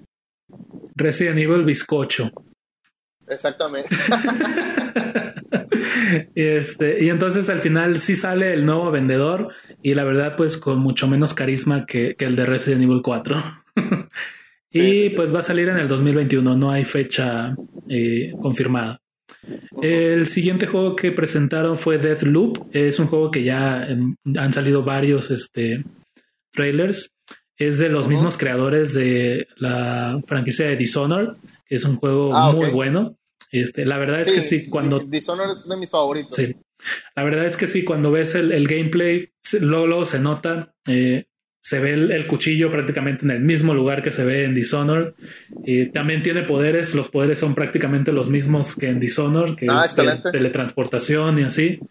Este, Posesión, etcétera, también, Ajá, también tienen como que, como tipo de gravedad, en los que como que levantan la mano y quedan flotando y luego los puedes lanzar hacia un lado o algo así, o dispararles ahí, pero mucho más enfocado a hacer un shooter, a, hacer un juego de, de, disparos, no tanto de sigilo. Este... Algo así como ah, había un juego que no me acuerdo ahorita, que, incluso yo llegué a jugar la versión 3, no me acuerdo ahorita cómo se llama, pero era como de igual un shooter que donde tenías poderes y, podías poseer este de, que había un fantasma contigo o algo así, no me acuerdo de este juego. Ah, no es, el de, ¿no es el de Fear? Ándale, exactamente, sí. Me, recuerda a ese. Ya, ya, ya. Sí, sí, sí. Este, digo, gameplay, la verdad es que el gameplay sí se ve muy bien, se ve interesante, divertido. Eh, no me parece un juego de, nueva generación, la verdad es que creo que sí es un juego que muy fácil hubiera podido salir en un PlayStation 4. Este, no veo grandes avances este, tecnológicos en este juego. Eh, y lo que sí también es interesante es que al parecer, pues bueno, ahí mencionan como que tu objetivo es, tienes varios objetivos y tienes que eliminarlos a todos. Eh, estás en un ciclo en el que cada que mueres vuelves a iniciar el día o algo parecido. Ah, Entonces, eh, como que el objetivo, presentan ahí el, el ejemplo en el que pues tienes un objetivo, por decir, al sur, perdón, al sur del, del, mapa y otro objetivo al norte. Entonces, el que está en el norte invitó al del sur a una fiesta para que vaya allá donde está él, pero este del sur siempre tiene un descubrimiento científico esa mañana y entonces no va a la fiesta. Entonces lo que si te vas por uno no te da tiempo de ir a matar al otro. Entonces lo que puedes hacer es evitar que uno consiga ese descubrimiento científico para que entonces sí esté en la fiesta y entonces poder matarlos a los dos en, la fiesta. Entonces va a haber mucho juego ahí como que de manipulación de, de los personajes para que hagan o se reúnan donde tú quieres o necesitas y ese tipo de cosas. Y al parecer hay un este sistema de multijugador en el que hay otra persona que te está cazando a ti y solamente a ti. Pero realmente todavía no he entendido muy bien cómo funciona eso. No sé si vaya a ser algo como en Dark Souls, que es alguien como que invade tu videojuego y este, mientras tú estás tratando de pasarlo y alguien invade y te quiere matar a ti. No sé realmente cómo vaya a funcionar esa mecánica, no la he entendido muy bien. Pero pues va a salir en el segundo cuarto del año 2021, o sea, de marzo en adelante, creo, ¿no? Más o menos. no, no recuerdo bien cuáles son, cómo son los cuartos. Algo por ahí. Pero bueno, no hay fecha específica. Después de eso anunciaron la versión especial de Devil May Cry 5, en el que Virgil ya va a ser este, jugable. Vas a poder jugar como oh, Virgil por fin. y continúan esta, pues, historia en la que Virgil siempre va a ser este jugable, pero siempre en la versión especial. Creo que lo han hecho en, Devil May Cry 3, salió la versión especial y ya Virgil era jugable. Devil May Cry 4, igual, sacaron la versión especial y entonces ya Virgil era jugable. Y ahora pues lo están repitiendo con Devil May Cry 5. Eh, spoilers de, sobre Devil May Cry 5, eh, ahí les van. Eh, hay un personaje que se llama B, y B es la versión humana de Virgil. Virgil separa su, su mitad humana de su mitad demonio y entonces B es la versión que es solamente humana. Y ahora que Virgil es este jugable, también se puede convertir en, en B y puedes jugar como B también. Este. Ok. Entonces también está ese, Sí, de hecho creo que el personaje se llama ALB, algo así, pero no me Sí, ese es otro, el, el de Devil May Cry 6. y entonces, este, bueno, pues es la versión especial con nuevos modos de juego, como el modo turbo, que creo que juegas a 1.5 de velocidad, todo el juego corre a 1.5 de velocidad. Eh, hay un modo que no me acuerdo cómo se llama, pero salen un montón de enemigos, o sea, un, pero un chorro, un montón de enemigos alrededor. Este, y obviamente pues viene con ray tracing también, que es la onda de la nueva generación. Pero si no te gusta el ray tracing y quieres más imágenes por segundo, tiene un modo performance en el que el juego corre a 120 imágenes por segundo, lo que la verdad es eso ah, se hace nueva generación este, y se agradece bastante, sobre todo en un juego de acción como lo es Devil May Cry. Sí, como Devil May Cry. Y este, también otra cosa muy padre es que el juego, si no lo tienes, si no tienes el Devil May Cry básico, te va a costar 40 dólares nada más. La versión completa, la, versión este, Special Edition. Y si ya tienes el Devil May Cry 5 y solamente quieres pues el upgrade a la versión Special Edition, solamente va a costar 5 dólares. Así que la verdad, oh, muy, muy, este, muy accesible. El siguiente juego se llama Oddworld Soulstorm. No tengo absolutamente ningún interés en él, ni se me hace nada interesante y no tiene fecha de lanzamiento. Ok.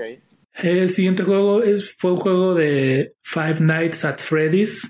Se llama Security Breach. Es un juego que se hizo muy famoso, pero famosísimo ese de Five Nights at Freddy's. Definitivamente parece como se llama. Me recuerda mucho a Angry Birds. Si ves que Angry Birds 1, Angry Birds 2, Angry Birds en el espacio, Angry Birds eh, Star Wars, Angry Birds. este, todos los Angry Birds de todos los sabores salidos y por haber, ¿no? Sí, este, este, esta pues franquicia de Five Nights at Freddy's o FNAF en más corto, este, se hizo súper famosa, tiene muchísimos juegos, varios spin-offs y pues ahora tiene uno, como dices, en el espacio, porque al parecer es en el futuro y es una inteligencia artificial la que te está persiguiendo o algo así. Este, un dato muy interesante sobre este juego es que el creador empezó haciendo películas cristianas. Ok. Eh, tal vez tú no estés familiarizado, pero hay una película que se llama El viaje del peregrino. No, no la conozco. Eh, bueno, yo este, nací en una familia muy este, cristiana. Somos, este, bueno, pertenecemos a una eh, religión que muy poca gente conoce, los adventistas del séptimo día. Exactamente. Somos de, los que matamos gallinas y bebemos su sangre. no, no, no, ¿cómo crees? ¿Cómo crees? No se vayan a creer eso, ¿eh? no. Eso es una broma. Este, y pues bueno, nosotros los sábados no vemos televisión, no escuchamos música ni nada por el estilo. Entonces mis papás pues siempre nos buscaban contenido que pudiéramos este, absorber los sábados. Entonces, una película que se comercializó bastante en, el, en la iglesia adventista eh, fue esta película de El viaje del peregrino. Está basada en un libro, si no me equivoco, muy viejo también. Este, y pues es más que nada pues esta como alegoría de el cristiano y el, viaje que tiene que llevar para por fin poder entrar al cielo, ¿no? Y este muchacho hizo una película basada en esta historia, en el viaje del peregrino. Un, él solo se aventó y se hizo una película en 3D, o sea, en, en CGI. Wow. O sea, si la ves, muy mala calidad, ¿no? Pero la hizo él solo. Sí, sí. Entonces, o sea, simplemente por el que la haya hecho él solo, pues se merece sí, claro, Ya, ya, es de admirarse. Sí, claro, es honor a quien honor merece. Y si vas al final, hay una pelea final contra Satanás en esa película. Y si ves ese, el diseño de Satanás en su película, es obvio que es el mismo que hizo FNAF. O sea, se ve que lo que a él le gusta es el diseño de monstruos, porque, o sea, ves que ahí sí tiró la casa por la ventana, ahí sí metió todo su, esfuerzo en hacer esta película. Pero muy interesante. yo digo que ahí se le fue el presupuesto, ¿no? A lo mejor Capaz se, se compró una Wacom acá super padre, así, de una tablet para dibujar y todo, para Satanás y lo demás. Y así de, oye, pero ah, lo demás no importa, Este es el clímax, esto es lo bueno. Sí, exactamente, ¿no? Él ya fue lo que decidió que valía dinero y ya. Y al parecer, después de sacar esa película, también hizo un videojuego basado en la película. Y entonces ahí también ves mucho de, su, de sus diseños de monstruos. Este, no sé, se me hace muy interesante que una persona que empezó haciendo una película cristiana ahora es súper famoso y seguramente muy rico gracias a, sus videojuegos de terror. Entonces, pues este sí, digo, por, lo menos ya sabemos que, que, irle a Dios sí conviene y sí deja dinero. y este, hay algo muy importante también es que, eh, fíjate que por lo, para el que no sabe, por lo menos si lees el libro de Apocalipsis, realmente hay mucho material de dónde sacar eh, tanto figuras como monstruos, dragones y demás. Realmente, eh, entonces, pues no es de extrañar que esta persona haya podido sacar toda esa, pues todos esos monstruos o todo y demás, pues obviamente con de inspiración no del libro, ¿no? Entonces, este, pues bueno, qué bueno que, le fue bien y pues qué bueno que, que siga sacando este de eh, juegos como películas de Jason, ¿no? Ya ves que también hay como 15 películas de Jason. Jason en el espacio, Jason regresa, Jason vuelve a regresar, Jason no se murió, andaba de parranda. Así es. Jason ese no era yo, era alguien que se parecía a mí. Es, exactamente. Jason pues de cuidado, ya ves como... Este, pues este juego no tiene fecha de lanzamiento, pero al parecer se confirmó que va a haber tres meses de exclusividad en PlayStation. Entonces a PlayStation le va a llegar el juego tres meses antes y el resto de las personas va a tener que esperar tres meses para jugarlo. Y creo que va a estar disponible en todo, creo que incluso hasta en Nintendo Switch. Este, ok. Entonces es simplemente pues esos tres meses. Después de eso, el juego que me convenció que la nueva generación era realmente una nueva generación. Ok. El juego se llama Demon Souls Remastered. Ok. Demon Souls es el primer juego prácticamente de la franquicia de Dark Souls. ok. Este, Demon Souls fue como que el primer juego que From Software, eh, la compañía que hace todos estos videojuegos, como que probó el concepto, ¿no? Este, de hacer un juego súper difícil, eh, pero muy, este, muy... ¿Entretenido? Exacto, muy entretenido. Eh, este juego fue muy mal recibido precisamente por su dificultad. La gente no estaba preparada para un juego tan difícil como, como Demon Souls. Y la verdad es que no tuvo el éxito ni la fama que después tuvo Dark Souls. Dark Souls sí fue mucho más reconocido y, y famoso. Sí. Pero Demon Souls utiliza muchos, este, bueno, más bien Dark Souls utiliza muchos de los conceptos que se crearon en Demon Souls. Este, entonces, eh, hay una compañía que se dedica a hacer estos remasters muy buenos en este trabajo. Hicieron el remaster de eh, Shadow of the Colossus, también un muy buen juego y un muy buen remaster. Pero la verdad, o sea, les recomiendo vayan a ver el trailer de Demon Souls Remastered. Se van a sorprender de la calidad gráfica que lograron en, este juego. La verdad es, es, es, casi de no creerse que el juego esté corriendo en, en, una consola, porque de verdad es, es muy superior gráficamente a cualquier otro juego que yo he visto hasta la fecha. es un juego que de verdad casi casi me hace querer este ahorita ir a pagar la preventa por el PlayStation 5 porque realmente muy impresionante eh, el trabajo de remake es impecable, muy impresionante. Eh, hay nuevas animaciones. La música, cuando empieza, porque el trailer es prácticamente todo gameplay hasta cierto punto, hasta que el personaje muere. Y cuando muere, empieza la música y empieza como que una este, serie de imágenes del juego. Y no, o sea, la música, otro nivel impecable. Este, la verdad, muy impresionado con, con, este, con este remake. Y después del, de la presentación se confirmó que el juego va a estar disponible en el lanzamiento, lo que es el 12 de noviembre. Así que en, ah, cuanto, en cuanto reciban su PlayStation 5, van a poder comprar y descargar este juego. Exactamente. Excelente. Eh, después de eso, eh, anuncian que Fortnite va a estar disponible en PlayStation 5, lo que era bastante obvio. Y después le entraron como que a la competencia contra el Game Pass de Xbox, que es esta ah, como servicio en el, que por una suscripción. Plus, ¿no? Es como que con una suscripción tienes acceso pues a cierta eh, librería de juegos. Exacto, cierto catálogo de juegos. Entonces PlayStation no tenía nada como esto y entonces le están entrando con esto que se llama em, PlayStation Plus Collection. Eh, este, entonces si tienes contratado el PlayStation Plus, que la mayoría de la gente lo tiene contratado porque pues si no, no puedes jugar en línea. Sí. Eh, entonces, si tienes pagado el PlayStation Plus, que es esta suscripción para jugar en línea, vas a tener acceso a una colección de éxitos del PlayStation, eh, del PlayStation 4, eh, gratis para jugar. Este, los puedes descargar el día de lanzamiento del PlayStation 5. Y la verdad es que es una lista bastante larga, son 18 juegos que incluyen God of War, excelente juego, Bloodborne, un juegazo también, igual de los creadores de Dark Souls. Este, Monster Hunter World, el juego de Capcom que más dinero les ha dejado en la vida. Muy buen juego. Eh, Final Fantasy XV, eh, para que te prepares para Final Fantasy XVI el próximo año. Fallout 4, un juego muy divertido porque está lleno de glitches. Eh, Mortal Kombat X, lo que se me hace muy interesante que incluyan el X y no el Mortal Kombat 11. Eh, algunos podrían argumentar que es porque Mortal Kombat X es mucho más divertido que Mortal Kombat 11.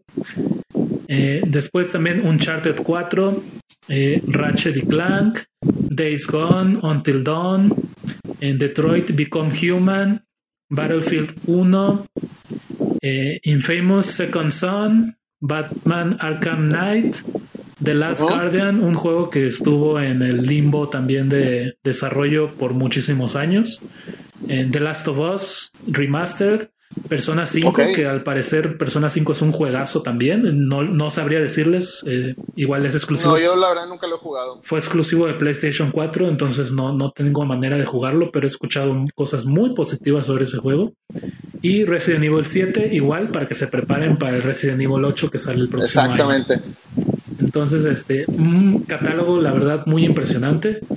Y este, pues no es ningún costo extra y la mayoría de la gente que tiene PlayStation ya está pagando esta suscripción, así que más juegos gratis, pues bienvenidos. La, verdad, muy bien. Eh, después de esto fue que se anunciaron los precios y la fecha de salida, que ya se los mencionamos. Y entonces, después de eso fue como que el clásico, pero esperen, aún hay más. Ajá. entonces, el último anuncio que tuvieron en la conferencia fue este God of War, la secuela de, del este, no sé si llamarle reboot, porque realmente era una secuela de, de, God of War, pero con un enfoque muy diferente. Este, o sea, si ustedes juegan el God of War de PlayStation 4 y lo comparan con los God of War anteriores, son juegos completamente diferentes, pero sí, continúa la historia de, de este personaje. Ah, entonces, entonces se anuncia el God of War que al parecer se va a llamar Ragnarok, lo que me, me encanta, ojalá ese sea el, nombre y no sea God of War 2, porque entonces sí te vas a confundir con las, los juegos anteriores.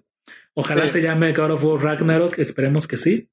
Este, no hubo nada más que el logo y este y la fecha que pues se supone que va a salir en 2021. Eh, Muy buen juego, la verdad anticipo que va a ser un muy buen juego también. Y después de todo el show y que pues pasó todo este asunto de que la preventa se filtró y todo ese asunto, pues se confirmaron también los juegos de lanzamiento. Eh, uno de ellos se llama Astros Playroom, que también sí lo presentaron en otro. Es como el Wii Sports del Wii. Ah, es como que el jueguito que viene ya preinstalado para que tengas algo que hacer. Turismo, ¿no? Más o menos algo así. Eh, es un jueguito de aventura, eh, como, como los de Little Planet, ¿o cómo se llamaban? Little, Big Planet. Little Big Planet, algo así. Eh, Demon Souls, que lo mencioné, también este, va a salir en. Es un juego de lanzamiento. Destruction All Stars, que es como como un juego en el que destruyes coches, pero también puedes salir y disparar desde fuera. Está medio raro, pero se ve interesante. El de Miles Morales, el de, el de este, Spider-Man. Y el juego de Sackboy, A Big Adventure. Okay. pues es el monito de Little Big Planet, de hecho. Sí. perdón. Este, y otra cosa que sí es muy importante es que la mayoría de estos juegos se están anunciando con un precio de 70 dólares, eh, que son 10 dólares más de lo que han estado costando las últimas cuatro generaciones, yo creo. Normalmente, pues el precio completo de un juego es de 60 dólares y al parecer Sony está empujando este nuevo modelo en el que los juegos van a empezar a costar 70 dólares. Eh, me llamó la atención y quise investigar qué onda aquí en México eh, entonces, digo, Amazon es lo único que tengo para, para guiarme. Sí, como de referencia, sí. Sí, entonces me puse a buscar y pues en Amazon los juegos de PlayStation 4, los juegos AAA, eh, cuestan alrededor de 1.600 pesos. Eh, y entonces me puse a buscar a ver si había algún juego de PlayStation 5 ya a la venta. Y sí me encontré algunos y los que me encontré de PlayStation 5 están al mismo precio, 1.600 pesos ah, por ahora. Excelente. Entonces, ojalá así se queden. Sí, ojalá se mantengan así. Pero sí también estuve leyendo en, un artículo que sí mencionaban que algunos otros juegos se iban a vender en 1750, lo que igual sigue siendo muy bueno porque 10 dólares no son 150 pesos. así que este, así que aún así pues salimos Hay esperanza, salimos librados. Aunque igual 1600 pesos no son 60 dólares. Exactamente. Pero este, pues esperemos que los precios aquí en México no, no aumenten tanto en los juegos porque ya se están acercando demasiado los dos mil pesos y yo creo que dos mil pesos por un juego. No, definitivamente no. Ya suena muchísimo. Ya, ya suena a o como o juego. Exactamente. O como este mes o, o, juego Final Fantasy. Exactamente. O, o lamo el juego cada que tenga. Sí. Y pues esa fue la presentación de PlayStation. La verdad, mis respetos a PlayStation, muy buenos, muy buena presentación. Los juegos fueron prácticamente uno tras otro, uno tras otro, uno tras otro. Y el único juego que para nada me interesa fue el de Oddworld. Eh, y de ahí en fuera todo lo demás me pareció bastante interesante. Aún si no tengo planeado jugarlos, aún así son juegos que considero muy interesantes y que tienen mucho valor a la comunidad gamer. Y el día de hoy, hoy 17, eh, hubo un evento de Nintendo. Eh, obviamente no esperábamos nada tan ostentoso como lo que fue este, el de PlayStation, pero como quiera vamos a mencionarlo. Y sí hubo algunas sorpresas bastante interesantes. Esta mini direct no era de juegos de Nintendo, era más bien de juegos de sus partners o de, de estudios este, de tercera mano de terceros sí que están ayudando a Nintendo. Ajá, exactamente. Entonces Capcom comienza con Monster Hunter Rise.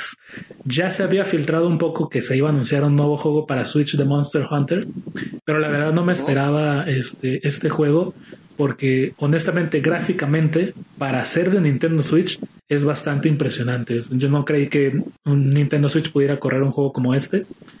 Este, se nota que agarraron todo lo que aprendieron de Monster Hunter World y se lo trajeron al Switch, obviamente pues en un paquete más pequeñito, ¿no? Porque el Nintendo Switch no aguanta tanto. Pero lo que le metieron, la verdad, mis respetos, o sea, e incluso hay cosas nuevas que Monster Hunter World no tiene. Como por ejemplo, puedes tener, normalmente en Monster Hunter tienes un compañero que es un gatito, que te ayuda también a golpear a los monstruos.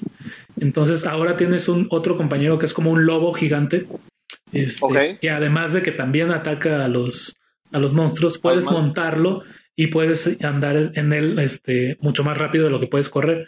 Y aparte, mientras lo montas, puedes este, comer, recuperar vida y, y así, ¿no? Y, y, no te cansas porque también hay una barra de estamina o estamina. y estamina. Entonces, mientras estás corriendo con el lobo, arriba del lobo, pues no, no gastas eso. Eh, se ve muy bien el juego, la verdad, mis respetos, mucha movilidad, cosa que yo creo que Monster Hunter le falta. Es un juego como que muy pesado. Entonces, este, en, esta versión lanzas como un látigo mágico como el de la Mujer Maravilla y puedes este, balancearte como Spider-Man y, moverte muchísimo más acrobáticamente. Ah, ok. Este, muy interesante. Y el juego sale el 26 de marzo del 2021. Tiene multijugador, lo que también está muy padre. Y un cambio de multijugador que también es muy interesante es que normalmente en el Monster Hunter, si jugabas solo, pues traías a tu compañero. Si jugabas con, si eran dos personas, eran dos personas y sus dos compañeros, pero si jugabas con tres o, cuatro personas, ya no podías llevar compañeros porque como que ya eran muchos. Ah, y en esta versión, al parecer, puedes jugar con cuatro personas y cada persona puede llevar un compañero, lo que es un gran cambio, yo creo, en, en Monster Hunter. Sí. Eh, después de eso se anuncia el Monster Hunter Stories 2, que es como un RPG de Monster Hunter, con un estilo más como anime, muy parecido a Pokémon. Y por lo que he escuchado, ah, la jugabilidad también es parecida a Pokémon. Eh, no tengo ninguna experiencia con estos juegos. El, primero salió para el 3DS, que por cierto Nintendo acaba de descontinuar el 3DS. Este, ya no, ya no se va a vender. ¿Ya no se va a quedar el 2DS o qué? Eh, no estoy seguro si con 3DS se refieren a toda la familia, incluido el 2DS, o si ya de plano ya se acabó la producción y solamente Nintendo Switch. Y posteriormente lo que probablemente sea el Nintendo Switch Pro, que la verdad es que cuando ves estos juegos dices, sí, ya nos hace falta un Nintendo Switch Pro, queremos más. Este, entonces el primer juego de esta saga salió en el 3DS, no tengo experiencia. Eh, para quienes son fans, pues estoy seguro que están felices de esta segunda parte. Eh, y sale en el verano del 2021, así que sale después de Monster Hunter Rise. Y al parecer va a haber como que cierta comunicación ahí, o sea, si, si jugaste Monster Hunter Rise, vas a tener algún contenido extra en Monster Hunter Stories. parece que va a haber alguna conexión ahí entre los, entre los dos juegos. Ah, ok. Aunque, aunque realmente son muy diferentes, pero pues algo, algo así mencionaron. Después de eso se anunció un juego que se llama Fitness Boxing 2 eh, el 1 ya está en Nintendo Switch y es, pues ves que el Nintendo Switch tiene dos controles y también son como que de movimiento. Entonces es un juego que te ayuda a hacer ejercicio con, como con boxeo. Y ah, con, ritmos y, este y música y también te agachas y cositas así, ¿no? Lanzas golpes y te agachas y ese tipo de cosas. Está saliendo la segunda versión y sale para el 4 de diciembre. Para que empieces, para que empieces Exacto. Para que empieces bien el, tus propósitos de año nuevo y, y consigas tu no creo, cuerpo. Un juego no me va a ayudar, eh, definitivamente, pero ok. y consigas tu cuerpo de bikini. ¿eh? Para que consigas tu buen cuerpo de bikini. No, amigo, no creo. Pero bueno, gracias, gracias por, por el consejo, como quieras. Se agradece. Después se anunció el Disgaea 6, que igual es una franquicia en la que no estoy familiarizado pero parece ser un RPG de estrategia parecido a Fire Emblem. Eh, algo muy raro, bueno, el personaje principal es un zombie y mencionan ahí que es un zombie que se hace más fuerte entre más muere, lo que me, parece una frase media extraña. Ok. Pero ok. Y también mencionan que en este juego el daño máximo ronda los cuatrillones y el nivel máximo es de casi 100 millones. Creo que a ese punto los números pierden todo significado y sería lo mismo que si fueran 100 o 14, no sé. Creo que, creo, que ya es muy exagerado irse a tantos números. No sé cuál es el valor de ponerle tantos números. No, ya no significan nada esos números. Sí, Pero bueno, lo están poniendo como punto de venta, no, no entiendo. Eh, y pues bueno, va a ser disponible el verano del 2021 y este fin de semana del 23, bueno, no es fin de semana, creo que es una semana casi, del Ajá. 23 al 29 de septiembre, si tienes contratado el servicio online de Nintendo, puedes jugar al Disgaea 5 Complete, este, completamente gratis, pero solamente en, esa, en esas fechas. En esa fecha. Entonces, si empiezas a jugar el 29, ya el 30 ya no vas a poder seguir jugando. Vas a tener que comprarlo. Ok. Pero si Ahí te, lanzas, en cuenta. si te lanzas desde el 23 y le metes con todo, a lo mejor y lo terminas para el 29, ¿no?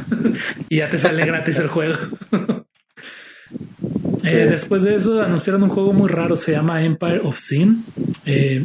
No entendí muy bien, pero parece una chica. Mm, El juego está ubicado en, los, en 1920, si no me equivoco.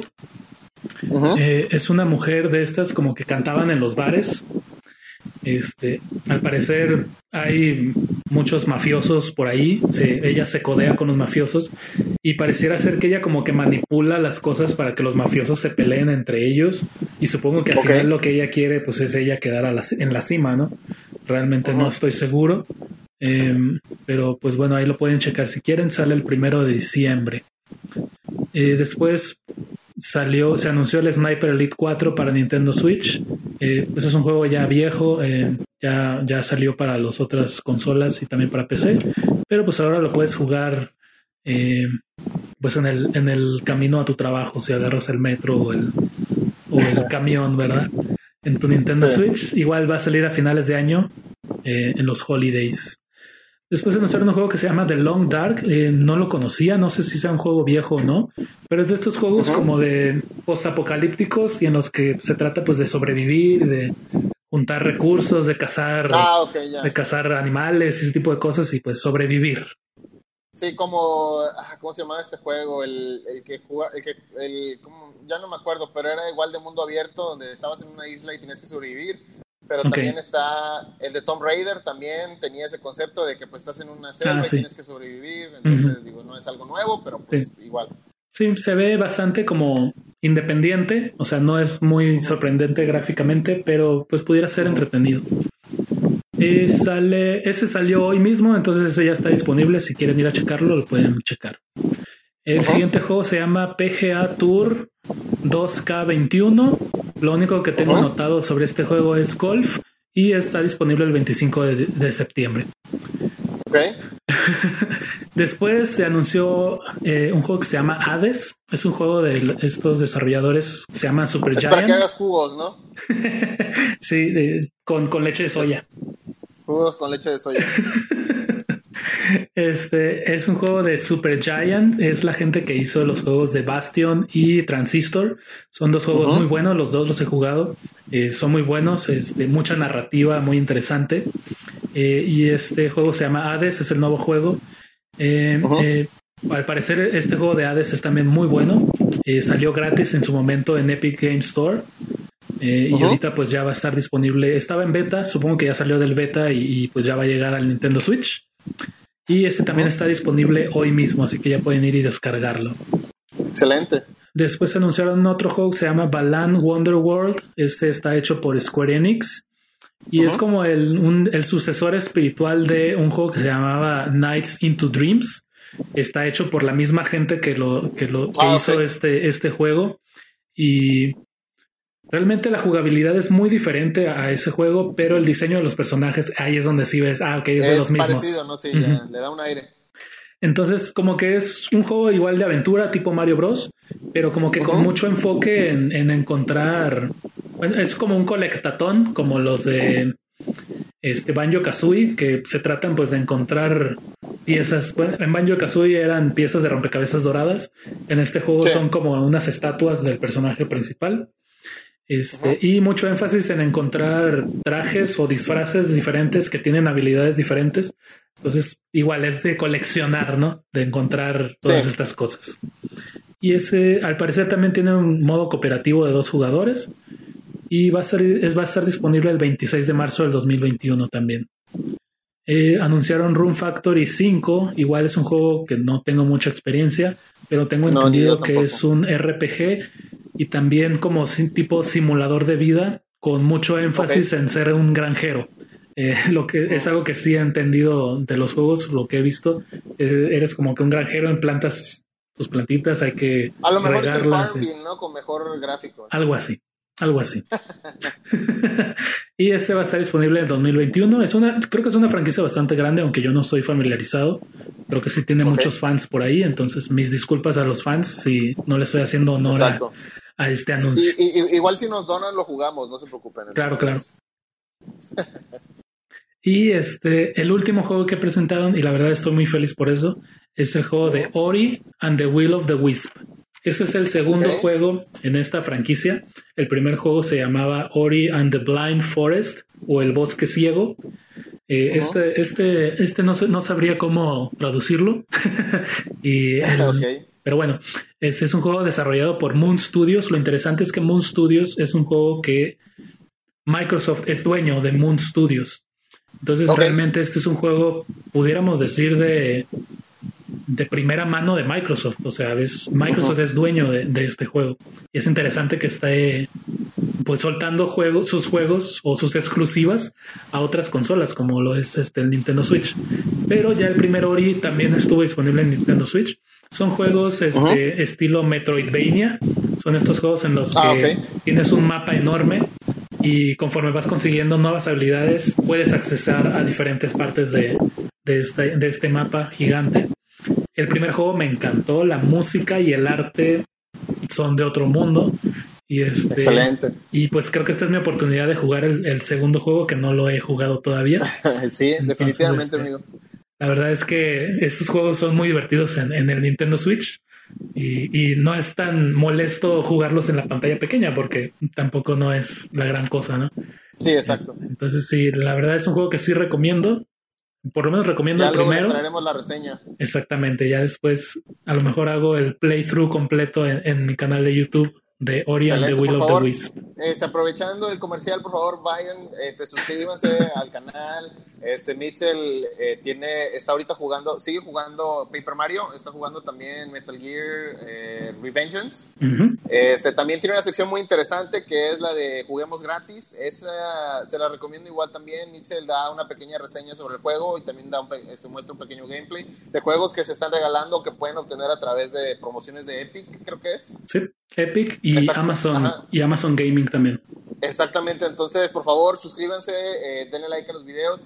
Sin duda es contenido de calidad, me consta, yo conozco a Mitchell y la verdad le está poniendo, le está la está echando mucho corazón y le está echando muchas ganas y producción a esos videos, así que por favor suscríbanse, véanlos, denle like y compártanlos porque eso eh, nos ayuda mucho. Así es.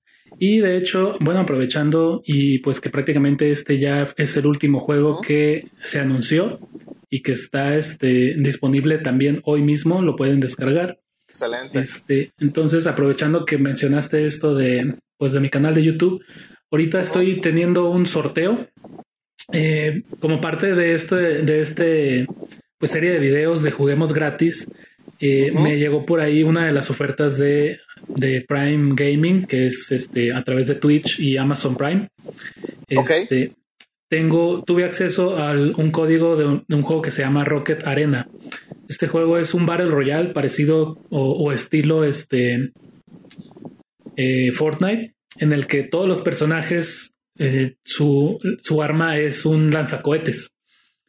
Este, ese es como que el, el, enfoque ¿no? del, videojuego, lo que lo hace diferente, que todos los personajes tienen un lanzacohetes. Hay muchos personajes diferentes, pero todos utilizan un lanzacohetes. un lanzacohetes.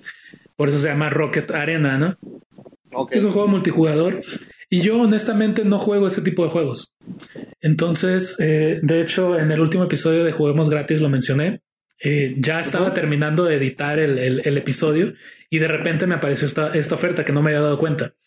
Y, entonces, y entonces dije, pues en vez de descargarlo y jugarlo y, y, y, ya no volverlo a jugar nunca más, creo que es una mejor idea regalárselo a alguien que a lo mejor sí lo va a disfrutar mucho más. Entonces busqué por ahí la manera de, de pues, de organizar este sorteo. Eh, tenemos un link en el que pueden, este, hay varias maneras en las que pueden participar y, y pueden incluso, pues, agregar más, como digamos, boletos este, un máximo de cinco boletos por persona. Por persona, ok. Entonces, este, voy a dejar igual ese código aquí abajo eh, para que si a ustedes les interesa, pues, ganarse este juego, eh, puedan participar y pues muchísima suerte a, todos los participantes, porque pues como les digo, es un juego, es un código que pues llegó a mis manos y yo honestamente no lo voy a, no lo voy a, no le voy a sacar provecho prefiero regalárselo a alguno de ustedes para que ustedes pues sí le saquen todo el provecho posible a este juego que estoy seguro de que es bastante divertido, pero simplemente no es el tipo de juegos que me gusta jugar. Exacto. Entonces, este, tenemos esa, esa modalidad y es una de las cosas que también quisiera seguir haciendo. También por eso es que pues inicié esta página de Patreon, aunque realmente no quería hacerlo todavía porque obviamente tengo muy pocos seguidores. Este, pero me gustó la idea de hacer estos sorteos y creo que pues a través de Patreon es una manera en la que puedo yo conseguir estos códigos. Este, hoy pues lo conseguí gratis, eh, eso fue muy bueno, pero pues más adelante no quisiera depender de que alguien me regale un código para poder seguir haciendo sorteos. Entonces, si, si, nos apoyan ya sea por medio de nuestro link este, de patrocinadores o de partners con Humble Bundle o a través de, de Patreon, este, también nos va a ayudar para que podamos seguir haciendo este tipo de dinámicas y regresarles a ustedes también algo de lo que de su corazón les nace darnos, ¿no? Exactamente. Y pues bueno, eso es todo lo que teníamos por hoy. No sé si tengas algún comentario extra que quieras hacer, compi. No, no, sería todo al contrario, este, pues agradecerte amigo como cada episodio, pues el hecho de, que pues podamos platicar y podamos compartir con la gente lo que, lo poquito mucho que sabemos, por favor, igual si pueden compartir, suscríbanse, este, nos, nos, la pasamos chido cada que sacamos un episodio y pues queremos que siga siendo así. De igual manera, pues les mandamos un abrazo, amigo, te agradezco como siempre. No, gracias a este, ti por el tiempo. Algo que decir? No, gracias a ti por, el, por tomarte el tiempo y, y estar aquí este, platicando conmigo y con nuestros no, no sé cómo llamarles a ustedes. Normalmente en mi canal empecé a llamarles jugadores. Eh, no sé por qué se me viene a la mente televidentes cuando estoy aquí en, el podcast, cuando obviamente no, no hay televidentes. Eh, oyentes se me hace medio extraño. ¿Podescuchas? Eh, podescuchas. Pudiera ser, pudiera ser. Vamos a decirles el Damicrayanos. Bien cortito el nombre, Bien fácil de decir. Se bueno. ya, lo, ya, ya pensaremos. Pero bueno, a todos, a todos ustedes que nos escuchan o que nos ven, este, ya sea por Twitch, YouTube o cualquiera de las plataformas de podcast, muchas gracias por escucharnos. Estamos a sus órdenes y este, en, pues en la descripción del podcast voy a estar poniendo todos los links de lo que hablamos hoy, eh, los links de donde pueden encontrarme, los links de donde pueden apoyarnos y también el link para el sorteo que estoy teniendo ahorita, que es de Rocket Arena. Excelente, muy bien. Y pues esperemos que se la hayan pasado muy bien en este 16 de septiembre para quienes son mexicanos. Este, Y para quienes no son mexicanos, celebramos el, nuestra independencia el día de ayer, 16 de septiembre. Eh, y también celebramos que fue día libre. Los solteros nada más, los casados no celebramos independencia. Te van a golpear, ¿eh? Ten cuidado. Sí, sí, sí, sí, sí, por eso lo digo en bajito. Sí, estoy, ya vi que, que te vieron feo. y este, pues muchas felicidades. Creo que hay incluso en otros países latinoamericanos también se celebra su independencia el 16 de septiembre. Tengo entendido de que como que hubo cierta comunicación ahí y todos decidimos independizarnos al mismo tiempo, porque pues todos estábamos siendo oprimidos por los mismos. Entonces, este, pues sí nos independizamos, algunos nos independizamos al mismo tiempo. Muchas felicidades a todos ustedes también. Espero que lo hayan pasado muy bien. Espero que hayan tenido día libre también, así como aquí en México, y que lo hayan disfrutado viendo alguna película en Netflix. Espero que no haya sido Curies ni Guapis. Esperemos que no. que haya sido algo bueno y que no haya sido Mulan tampoco, porque estoy seguro de que quien vea Mulan se va a decepcionar de esa película. Pero bueno, eso es todo por ahora. Muchísimas gracias por escucharnos, a quienes nos estuvieron escuchando, y nos vemos aquí la próxima semana, si Dios quiere o pues en el siguiente episodio, ¿verdad? Exactamente, así es. Pues bueno, nos vemos en el siguiente episodio. Hasta luego. Nos vemos, cuídense mucho. Bye.